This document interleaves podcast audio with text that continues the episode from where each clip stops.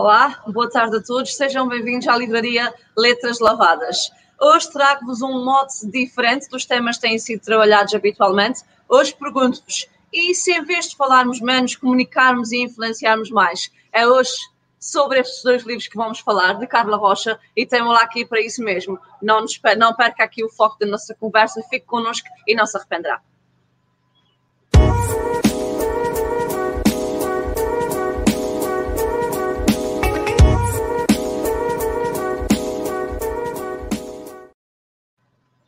Olá, Carla, boa tarde. Olá, Patrícia. Olá a todos. Obrigada por este convite. É ótimo estar aqui. Obrigada a nós por ter aceito. Uh, ficamos muito contentes por tê-la aqui connosco também para tratar um, um assunto tão importante e uh, sempre tão em voga na nossa sociedade, seja a nível nacional, seja a nível mundial. Uh, o mundo da, da, escrita realmente é um mundo que nasce um, ehm, quase, agora quase naturalmente, tendo em conta a sua profissão atual, mas eu queria falar um pouco antes sobre esta sua paixão pela comunicação, tendo em conta que sempre teve uma grande ligação à rádio, desde muito novinha. Como é que nasce esta paixão, Carla? Pela, pela comunicação. Bem, nasce uh, a reboque, digamos assim, da, da rádio, não é? Porque eu comecei na rádio muito cedo, por acidente, e não era sequer na altura Uh, como muitos de nós não serão, porque não temos ainda maturidade, portanto, eu comecei com 15 uhum. anos, não era na altura, aos 15 anos, uma pessoa extrovertida, que gostasse de falar, mesmo em grupos mais pequenos, era assim muito introvertida, um, insegura, quando eu faço um casting para entrar na rádio e me dão um programa assim do nada, à tarde, um, eu, eu, primeiro tive que falhar, e falhei mesmo no primeiro programa, não consegui sequer abrir a boca, foi caótico. Mas tive que falhar para perceber que ainda não tinha competências e tinha que ir à procura delas.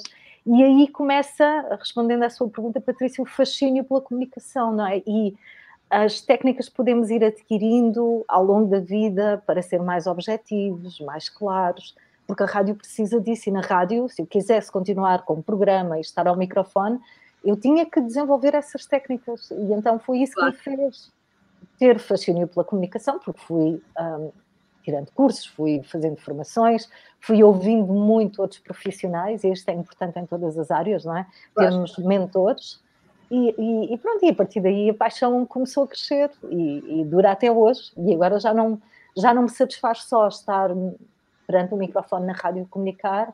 Aquilo que eu adoro, tanto quanto isto que é rádio, é um, partilhar com outros técnicas, experiências, ensinamentos que eu tive ao longo da minha carreira para melhorarem uh, as suas próprias comunicações, não é? A forma como chegam aos outros. Então é claro. muito esta dualidade de, por um lado, a rádio, por outro, ensinar comunicação, que, que adoro. Claro. Agora, a comunicação em si, na sua vida mais pessoal, está diferente, está a comunicar para um ramo diferente, para o seu pilar da família, não foi isso que disse na Renascença?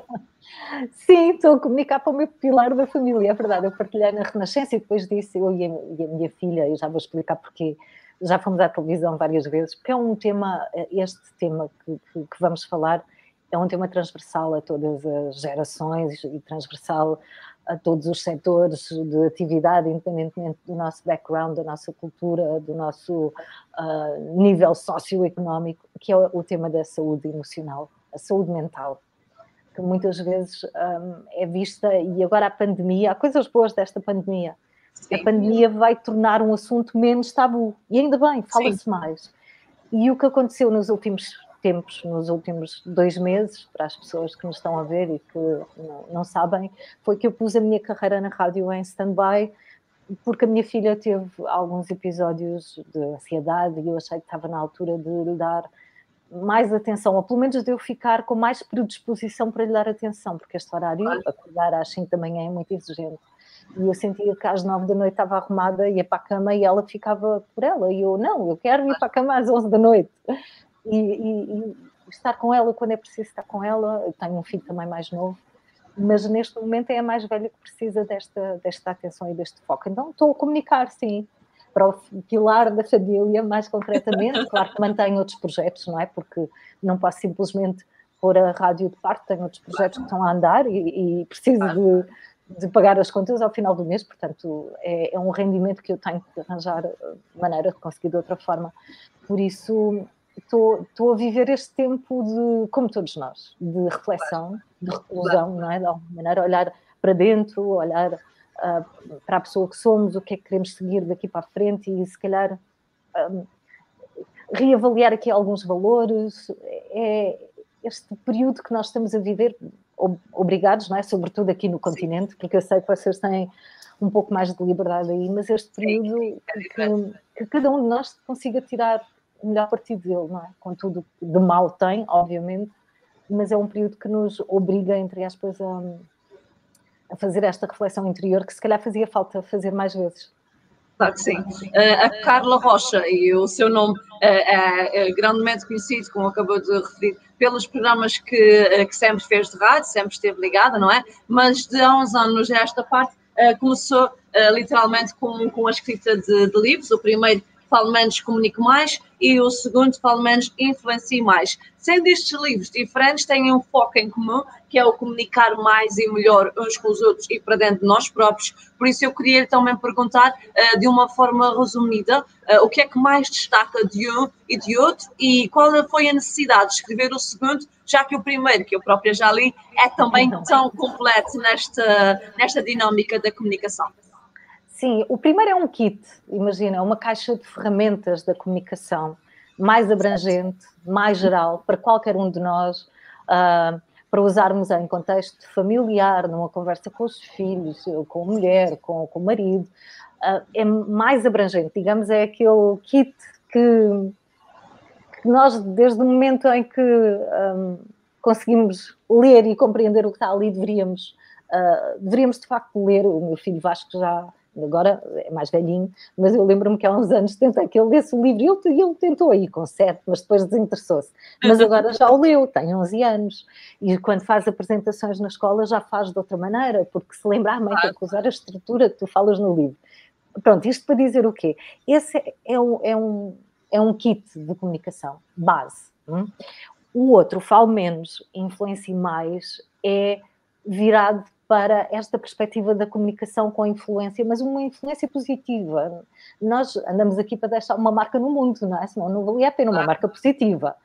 E, ah, e, sem querer, acabamos por deixar uma marca nos outros. E às vezes hum, nem temos consciência de que deixamos uma marca negativa, que fazemos o outro sentir-se, se calhar, mal.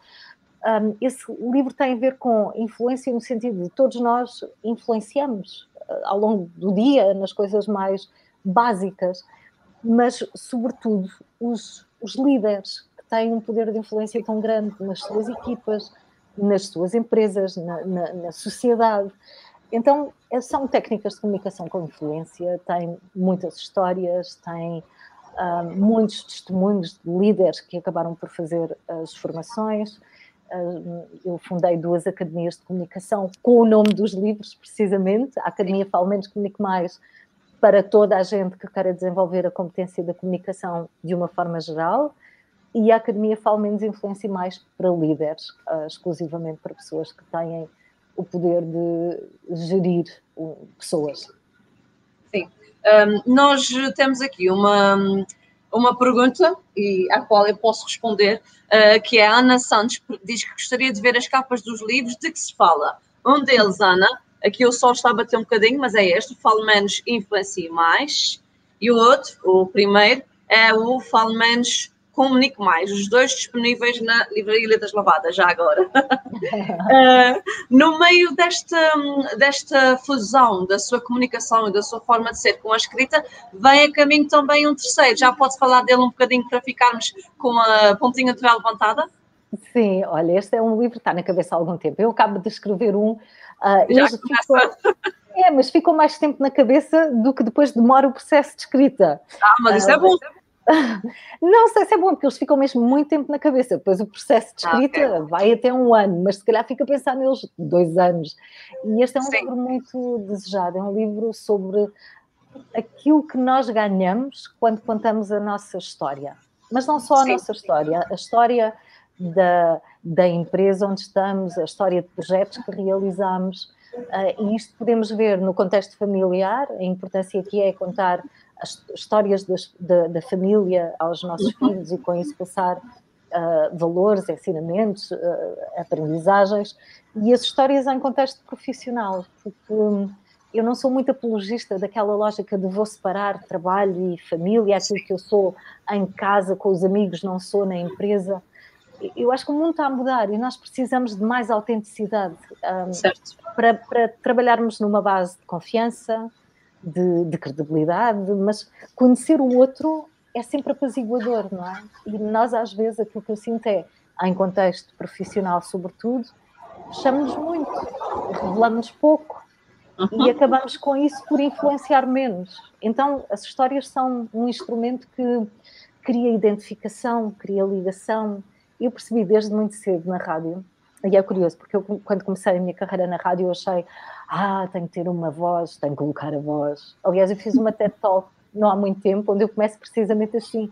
Eu falava assim: Olá, bem-vindos à Kiss FM, porque achava que era a voz que, que dominava na rádio, que as pessoas ligavam a rádio para ouvir vozes. E se calhar durante um período foi. Sim. Mas a verdade é que eu senti que as pessoas criavam ligação muito mais quando eu contava as minhas histórias. Aí é que a ligação acontecia. Então, um, pronto, desde muito cedo senti que contar as histórias mais banais do dia a dia, eu fui também crescendo na rádio, né? fui mãe, já estava na RFM e fui partilhando essas inquietações, que são inquietações universais. E isso gera o tal sentimento de identificação, de ah, isto também me aconteceu, ah, que giro, também tenho uma história parecida. E, e une, as, as histórias são uma cola que nós usamos pouco. Usamos pouco, e é pena. Então, esse livro vai nesse sentido de, um, sensibilizar para a importância desta ferramenta que é tão antiga e que nós, a partir de certa altura, deixámos de usar, não sei porquê, achámos que o mundo dos negócios era muito sério para as histórias entrarem. Não, não há cá disso. Um, sensibilizar, por um lado, e por outro, mostrar como se faz. Aquelas pessoas que podem achar que, ah, não tenho jeito para isso. Não, tem, toda a gente tem. Está dentro de nós. E então é levar por um processo de cinco passos para recolhermos as nossas histórias, construirmos, aprimorarmos, uh, porque cada história passa, sublinha uma mensagem, e então é este processo de encontrar as histórias que fazem um, a ponte para esta mensagem que eu quero passar e, e, criar aqui um sistema, uma estrutura, eu chamo o catálogo das nossas histórias, quase como se fosse um, um, livro com histórias avulso que nós vamos preenchendo, que, que, nos permite usar nos mais variados contextos e que permite que a nossa comunicação seja mais rica e, acima de tudo, mais humana. Exato.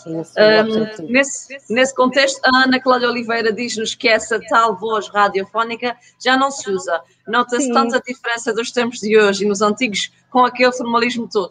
E é verdade, acaba é verdade. por se sentir mais próxima a pessoa que está uh, no nosso, nosso carro ou, ou mesmo em casa quando ouvimos rádio. Eu também me uhum. recordo, partilhando aqui um bocadinho, quando eu fiz o meu estágio de, de curso, estava eu aqui na nossa universidade, fiz na, na RTP, então havia um jornalista, havia e há o grande Vasco Pernes, que também nos ensinava a colocar a voz, mas dava esse, essa ênfase de não é preciso uh, a barriga toda para trás e não precisa esse formalismo todo, mas só deixar e falar devagar, que era um meio feito falar muito depressa.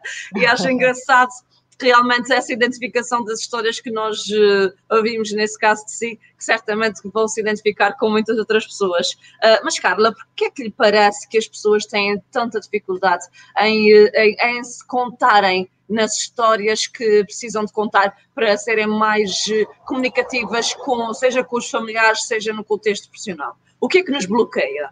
Sim, dá aqui umas resistências. Para já acho que acho, há um pouco essa crença de ah, no mundo do trabalho não entram histórias, eu Sim. não me vou expor, portanto há o medo da exposição. E depois Sim. há aqui o medo ainda, mas, mas é preciso acabarmos com isto, de, de mostrar vulnerabilidade quando, ah, eu não vou dizer que este projeto correu mal, eu não vou contar a história do, deste, disto que eu fiz que foi péssimo, mas se calhar isto que eu fiz que foi péssimo na altura, eu não voltei a fazer e eu aprendi com isto. E ao passar esse, esse ensinamento, eu estou a fazer com que outras pessoas, se calhar, passem pelo mesmo e caiam, caiam no mesmo. Um, e, e, esta questão de, da exposição e de mostrar vulnerabilidade hoje está mais do que provado, que é isso, por exemplo, que aproxima as equipas do líder. É isso dá carisma. Nós não não estamos já naquele mundo em que temos que saber tudo e Sim. temos que montar aqui uma imagem e dar a percepção de que somos inquebráveis e emocionalmente sempre muito fortes e, e isso não faz não faz sentido. Pessoas ligam-se a pessoas quando elas se revelam de uma forma mais autêntica. E nós, reparem, não estou a dizer de uma forma autêntica a 100%, nós não nos temos que revelar a 100%, nós podemos escolher o que é que queremos revelar de nós.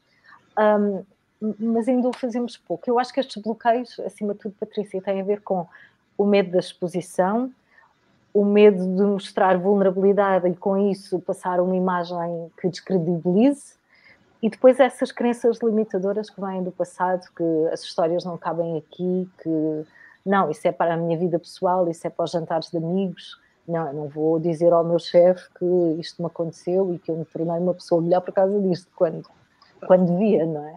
Quando teria muita vantagem. Acabamos por nos ajudar uns aos outros quando comunicamos melhor, quando comunicamos mais de dentro para fora, não é? Sim, sim, sem dúvida claro que sim. Um, efetivamente, uh, o que se percebe é que na rádio o que nós temos é uma comunicação muito visual dentro de nós, não é? Disse isso também em uma entrevista que eu hoje vi no, no YouTube, já do primeiro livro. Uh, exatamente, achei muito engraçada. Que, uh, que na rádio nós uh, temos uma, uma forma mais visual de, de comunicar, porque a pessoa imagina Uh, isto é também, esta é também, uh, uh, este é também o segredo do, do storytelling e de, da voz por detrás de, do botãozinho do rato. É, Essa capacidade de imaginarmos o que está por trás. É, mas para acionarmos a imaginação, temos que comunicar de uma maneira própria, de uma maneira especial. E é isso que eu defendo, é essa, eu costumo chamar de linguagem visual, é falar de uma maneira que as pessoas uh, não fiquem só com as palavras, elas ficam com imagens. É, sei lá, e nas histórias, se eu conto a história do primeiro uh, programa que correu mal, eu não digo só, ah, o meu primeiro programa foi, foi caótico, correu mal, eu tive que parar porque não consegui dizer mais nada. Pronto, posso dizer isto e está tudo bem. Ou posso ser mais visual e dar mais detalhe. Eu lembro-me que estava numa rádio no Algarve, na Kiss FM, havia uns giradiscos, eu estava tão nervosa que as minhas mãos tremiam e a agulha saltava em cima de uma música dos YouTube e, e de repente há um técnico que olha para mim e, e vai ao pé de mim e arranca-me daquele pesadelo e diz-me que eu não podia continuar o programa porque não estava em condições. Ok, entre a primeira versão e a segunda há uma grande diferença, não é? Há aqui, há detalhe, há a agulha a saltar, há as mãos nervosas, há quase que imaginamos o cenário, não é? Imaginamos. É, é, um, e esta forma de comunicar com que, que põe imagens na mente de, das pessoas é mais eficiente, porque, porque é memorável, não é? Então, o que eu defendo é que a maneira como nós comunicamos na rádio deveria ser deveria estar mais próxima da maneira como comunicamos nas empresas ou como, como comunicamos de uma forma geral, porque é mais apelativo, é visual e é memorável deixa, deixa uma marca, deixa uma memória. E as imagens ajudam-nos a, memorizar mais depressa, não é? Completamente, sim. E o nosso cérebro funciona muito assim, na aprendizagem é, é essencial. Ou mesmo na, na, mudança de comportamentos, atitudes, opiniões, é, quando queremos influenciar, é importante usar imagens, criar estas sim. imagens. Exato. Temos aqui mais duas participações, o que é importante. Nós queremos, naturalmente, em todas as nossas comunicações, todos os nossos podcasts, nesse caso, termos muita interação do público, mas naturalmente que uma subcomunicação é isso mesmo que nós queremos. Venham que nós estamos aqui para vos ouvir. A Sandra Fernandes afirma: no mundo laboral, enquanto competirmos, nunca seremos colaborativos. A meu ver, é a escolha do método que nos bloqueia. O mundo é muito competitivo, patologicamente competitivo e pouco colaborativo parabéns pela iniciativa. neste caso, de facto, a competição pode também uh, bloquear-nos a comparação entre o trabalho do outro, o nosso, eu querer ser mais ou sentir que se, quer, que se é menos. Sim, eu penso que sim, que é uma pressão gigante. Pode ser uma pressão, por exemplo, para não contar histórias, porque ai, o que é que aquele meu colega vai achar de mim? Eu vou dar aqui razões para vão, vão, vão ter algo com que pegar mais tarde, eu estou a dar-lhes armas para me poderem destruir, sei lá, devem passar Sim. as coisas mais absurdas pela cabeça, mas absurdas nem tanto, não é? Porque neste contexto. É como defesa pessoal, não é? É defesa, é defesa. E eu também defendo isso, que deveríamos ser mais colaborativos. É curioso, porque eu digo muito isso, eu tenho, às vezes, quem, um, onde é que está a tua concorrência? E tens de ter cuidado, porque os concorrentes, os concorrentes são pessoas, são parceiros, são uhum. pessoas que ensinam a mesma coisa que eu, se eles fizerem bem o trabalho deles e eu fizer bem o meu, nós estamos a enaltecer um setor e vamos ter mais claro trabalho.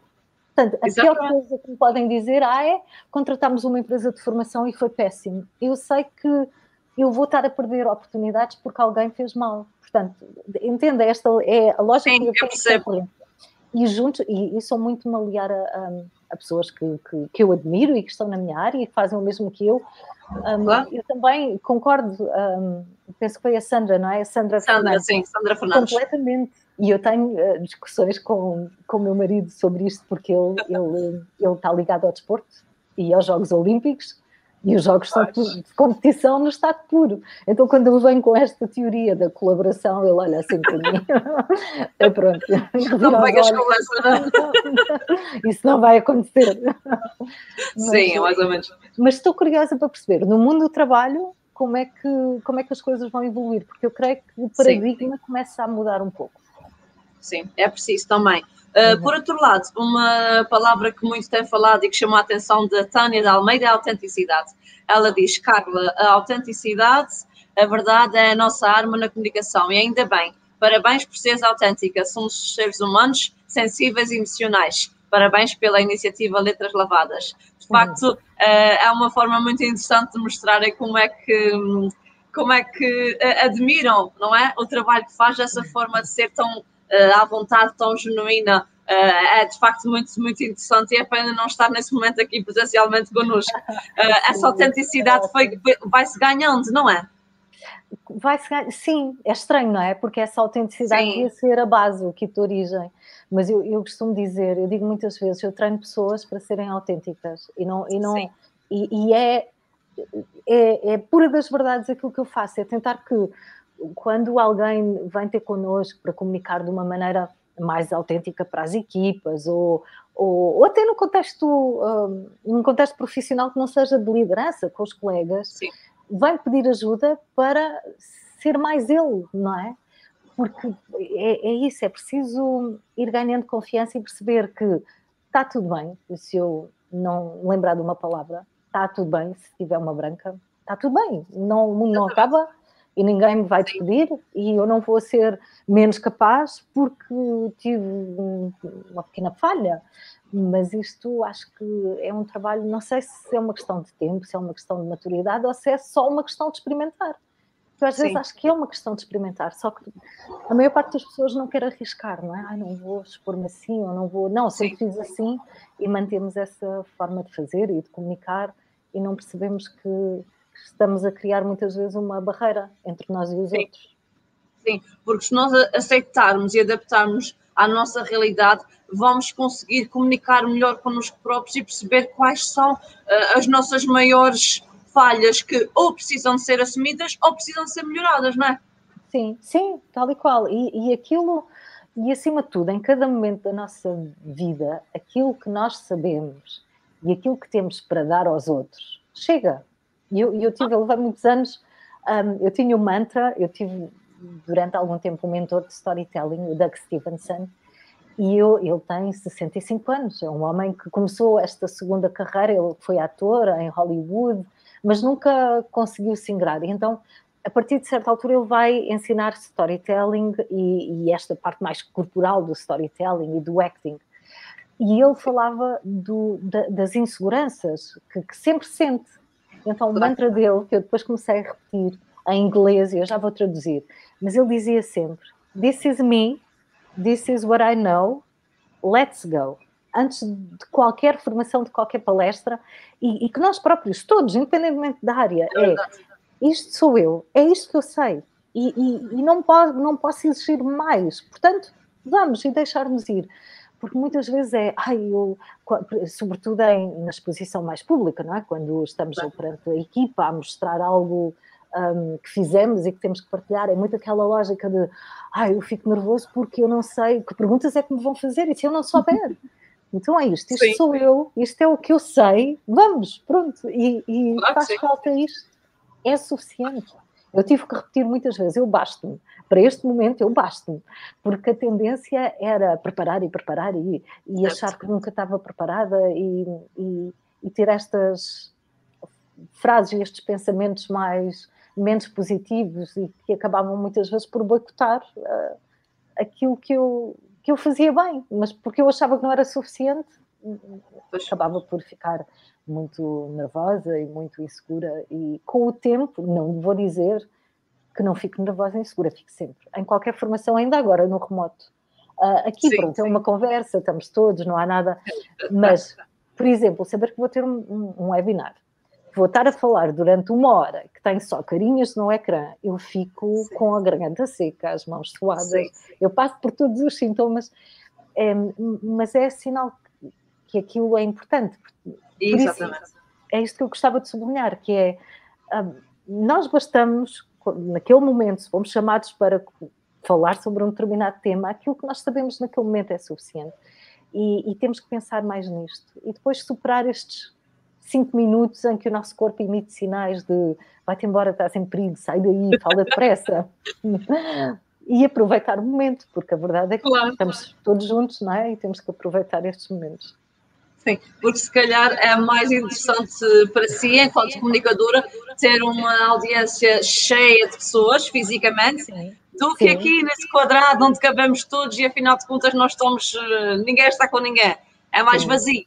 É? é? mais, é mais vazio, mas ainda assim eu defendo que conseguimos aproximar-nos ah, sim, e, também.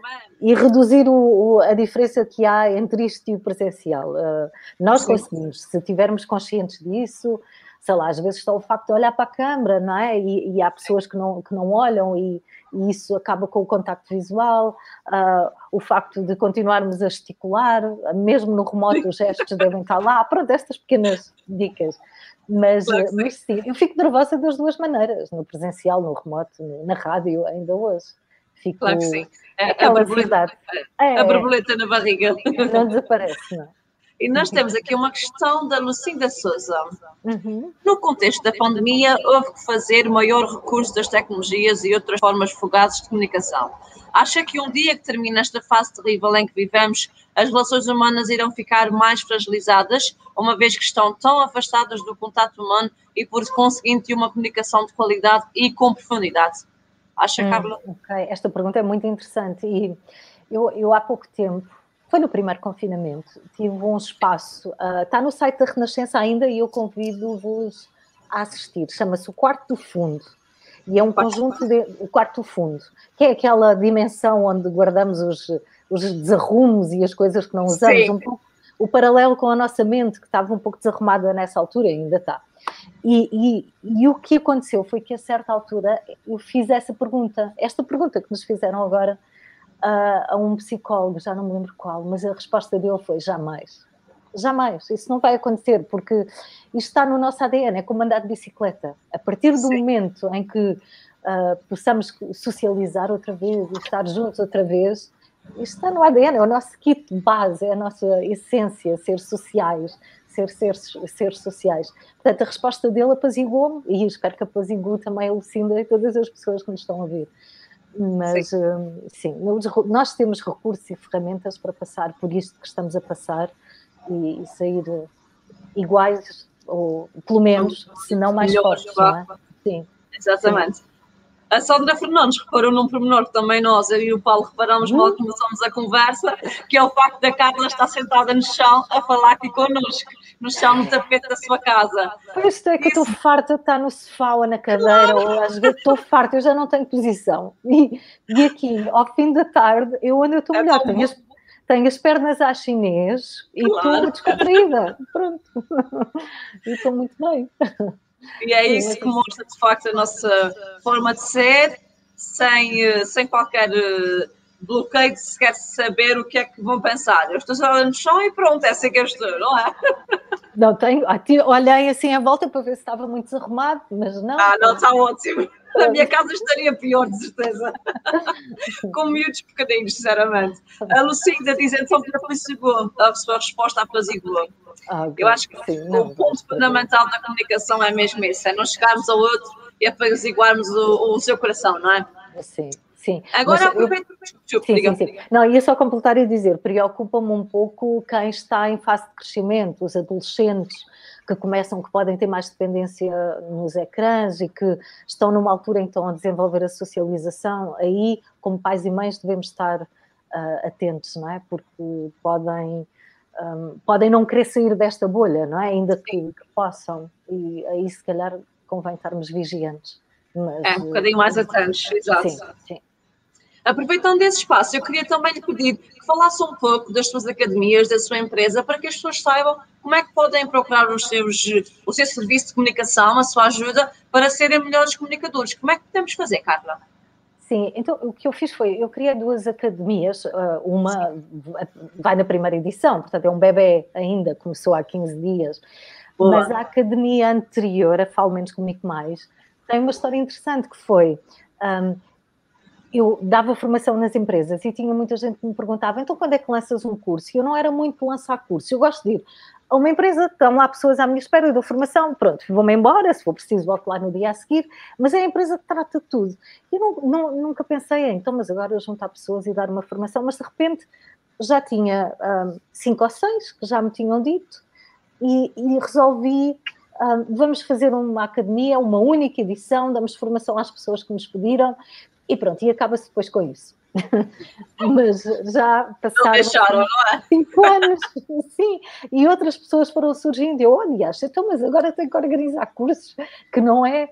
Pronto, agora é, obviamente, mas isto é a minha veia, era a minha veia antes de ser empreendedora, empresária a falar, não é? Então agora ter trabalho de organizar cursos, não, e adoro, a verdade é que agora adoro. Sim. Um, mas pronto, e a academia funciona ao longo de 90 dias, é um treino individual e nós acompanhamos a pessoa naquilo que ela precisa. Não há duas pessoas com o mesmo treino, com os mesmos conteúdos.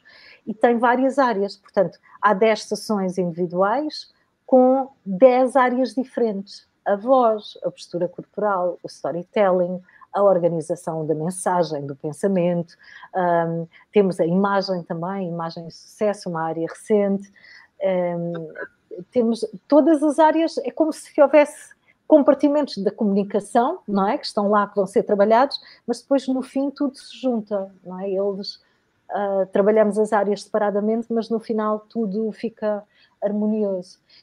E eu tenho um site, carlorocha.pt, tem lá informação sobre as academias, podem mandar-me um e-mail se, se preferirem. Um, podem, por exemplo, tenho o um e-mail da rádio que se calhar é o mais fácil, carla.rocha.rr.pt. Tenho da empresa que é o info.carlorocha.pt. Sempre quiserem, uh, às vezes até um, uma simples partilha no e-mail, lá ah, tem esta questão, eu respondo sempre. Uh, posso não ser tão rápida, mas respondo sempre. Às vezes há, questões que, que, que, estão na nossa mente, que nunca, nunca perguntámos a ninguém, sei lá, sobre comunicação, falar em público. Uh, Sintam-se livres para, para perguntar, tenho todo o gosto em, em, em estabelecer contacto e em ajudar. Claro que sim. Um, agora que falou em público, lembrei-me também de uma outra conversa que já disse algumas vezes, que o falar em público é um medo que vem antes do medo da morte, não é? Sim, eu li uma vez numa. Aquelas, há aquelas listas, os americanos é que fazem muito a lista Sim. dos medos da humanidade. Então, o, o medo de falar em público está em primeiro e o medo da morte nessa lista aparece em nono lugar. Ou seja, uh, isto depois tinha uma associação gira que era para o, o, os americanos que têm aquele hábito de fazer um discurso quando morre uma pessoa não é? no, no funeral, é, é, mais intimidatório estar ali a falar do que estar morto no caixão. E é absurdo. Preferiram estar no lugar do morto do que estar ali a fazer o discurso. E é absurdo, não é? Isto é um Sim. pouco este, este medo que é preciso uh, desmontar, não é? Porque aquilo acontece. Porque, é preciso mesmo evoluir nesse aspecto é, é, o nosso cérebro, não é? Tem a ver com. É, claro. é um instinto de sobrevivência e os sinais que o nosso cérebro envia têm a ver como uh, nós enfrentamos um, um, palco ou um conjunto de pessoas e o medo que sentimos é equivalente a ter um, um elefante a correr atrás de nós. Não faz sentido, não é? Exato. De, de, todas estas formações que tem dado e também das suas visitas às, às empresas para dar formação diretamente, uh, houve alguma história ou algumas histórias que mais a marcaram e que depois acabou por usar no seu dia a dia para ensinar aos outros a comunicar? Alguma história que lhe contaram? Sim, ah, eu fico. Eu, eu, tenho histórias que às vezes ficam na, na minha cabeça, tenho histórias que têm anos e que me Sim. lembro como, como se estivesse lá. Nós na academia temos, temos pessoas maravilhosas. Olha, eu lembro-me, e, e, recentemente estive com ela, de uma formanda da academia que perdeu o filho há três anos de uma forma trágica e ela chegou até nós porque a missão que ela tinha era passar às pessoas como é que sobrevive a uma morte de um filho, a uma, a uma tragédia tão grande como esta. Como é que conseguimos continuar a respirar depois Sim. de uma tragédia destas? E, e, e nós preparamos um, a palestra e é, e é inspirador. E ela dá estratégias muito práticas: dormir, fazer exercício, rezar, um, um, rodear-se de, de, de, amigos e de amor, não se isolar, e, e isto vai ficar para, comigo para sempre. Um, é o tipo de. É o, é o, tipo de pessoa e é o tipo de, de, de missão que faz falta no mundo. Uh, e é assim que, e é para isto que nós existimos, para ajudar estas pessoas a ter mais algum treino que lhes permita passar a sua mensagem da melhor forma e chegar a mais pessoas. E, e sim, esta história da Rita, ela chama-se Rita, ficou e vai ficar sempre. Sim, porque quando nós um, ouvimos o lado de, das pessoas a quem estamos a ensinar alguma coisa, aprendemos sempre também muito mais, não é? Ah, sim, sem dúvida, sem dúvida. Eu acho que recebo muito mais do que aquilo que sim. dou, porque eu estou numa sala, imaginem, com 10 pessoas, eu sou uma, tenho aquilo para dar, eles são 10. Sim. E às vezes eu ouço histórias magníficas. Ainda há pouco tempo falámos sobre uma, numa consultora, alguém que falava da dedicação ao cliente e do trabalho de consultoria, o quanto é um, o quanto é exigente e não há horários. Ele fez uma viagem à África, estava a Angola e, e, estava com o cliente, estava tão embrenhado no, no, no projeto uh, e tinha um avião para apanhar para Lisboa. E, e, o cliente às tantas diz: Não, nós temos que terminar isto, não se preocupe com o voo, eu pago-lhe o voo seguinte, mas temos de terminar. E ele ficou e o avião onde ele devia ir caiu. E, e eu, nós, é daquele, é aquele tipo de histórias, e, e eu, é claro que estas são histórias de superação, de, de sorte, de, de, acaso, não é? Mas também de muito, muito intensas e muito emocionais, mas há outras que são banais, são do dia a dia, que nos acontecem a todos, e, e são essas histórias que nós ajudamos a trabalhar e, sobretudo, essas mensagens que nós queremos que as pessoas passam, porque um, o mundo ganha com isso, é? Ouvi-las. Sim, claro que sim. Acaba por nos transformar a nossa alma numa, numa, com mais riqueza, com mais profundidade. Uh, caminhando também agora já para o final, e ultimamente, como praxe, digamos assim, nesse nosso podcast, nós fazemos sempre um desafio e uma pergunta final aos nossos entrevistados. Por isso, agora, Carla, pergunto-lhe a nós, aqui na nossa livraria, lava-nos uh, os olhos e o coração ter clientes, pessoas que nos vêm procurar livros, que vêm procurar a literatura. E assim, o que é que lhe lava a alma? ah, os, os amigos, o, o, riso. Aquilo que me lava a alma é o, o riso. E pode ser com os meus filhos, com o meu marido, com os amigos, mas sinto falta desse riso coletivo. Sinto falta. Sim daqueles olhares cúmplices que, que não temos, está, está em suspenso, não é? Daquela, daquele adivinhar de pensamentos de pessoas que já conhecemos há muito tempo e basta um olhar e nós já sabemos. Sinto falta disso, dessa comunhão. A mim lava-me a alma a comunhão. Muito bem. A nós levou-nos certamente todas as palavras que aqui deixou connosco, a forma genuína e autêntica de falar aqui connosco, seja presencialmente, seja num direto. Foi muito bom tê-la aqui, Carla. Foi muito Obrigada. bom percebermos mais uma vez a sua dinâmica de comunicação e estaremos sempre por aqui para ouvi-la na rádio, para lê-la nos, nos, seus livros e a nossa porta está sempre aberta. Quando cá vier, tem que nos fazer uma visita e haveremos de conversar presencialmente. A, a, todos os que estiveram connosco, muito obrigada. Foi muito bom partilhar as vossas opiniões, as vossas ideias e queremos sempre continuar connosco aqui na Listas Lavadas e com a Carla na, na Renascença, agora ao fim de semana, não é? Uh, não deixaremos de ouvir certamente. Carla, quer deixar umas últimas palavras aqui a quem nos ouve? Sim, queria desejar boa sorte a todos, felicidades e que saiam deste momento que nós estamos a viver mais fortes e, sobretudo, que aproveitem as coisas boas que esta Sim. pandemia trouxe, o estar, se calhar, mais tempo em família, o poder almoçar em casa, que eu achei que foi um luxo no primeiro confinamento. Eu estava fascinada com almoçar em casa e, e esta mensagem de que é nas pequeninas coisas que nós podemos ser felizes. Não nos claro com o que vem amanhã, mas viver o dia a dia com as pequenas coisas. É mesmo. Obrigada a todos. Continuem a comunicar, a ler e a ser felizes. Sejamos cuidadosos, sejamos, estejamos em casa, só saindo possível. E quando isso tudo passar, havemos de procurar novamente os olhares uns dos outros e haveremos de ser mais comunicativos nos nossos abraços. Até à próxima. Muito obrigada, Carla. E um beijinho e um abraço a todos. Obrigada, Muito obrigada. Obrigada. Adeus. Obrigada, obrigada.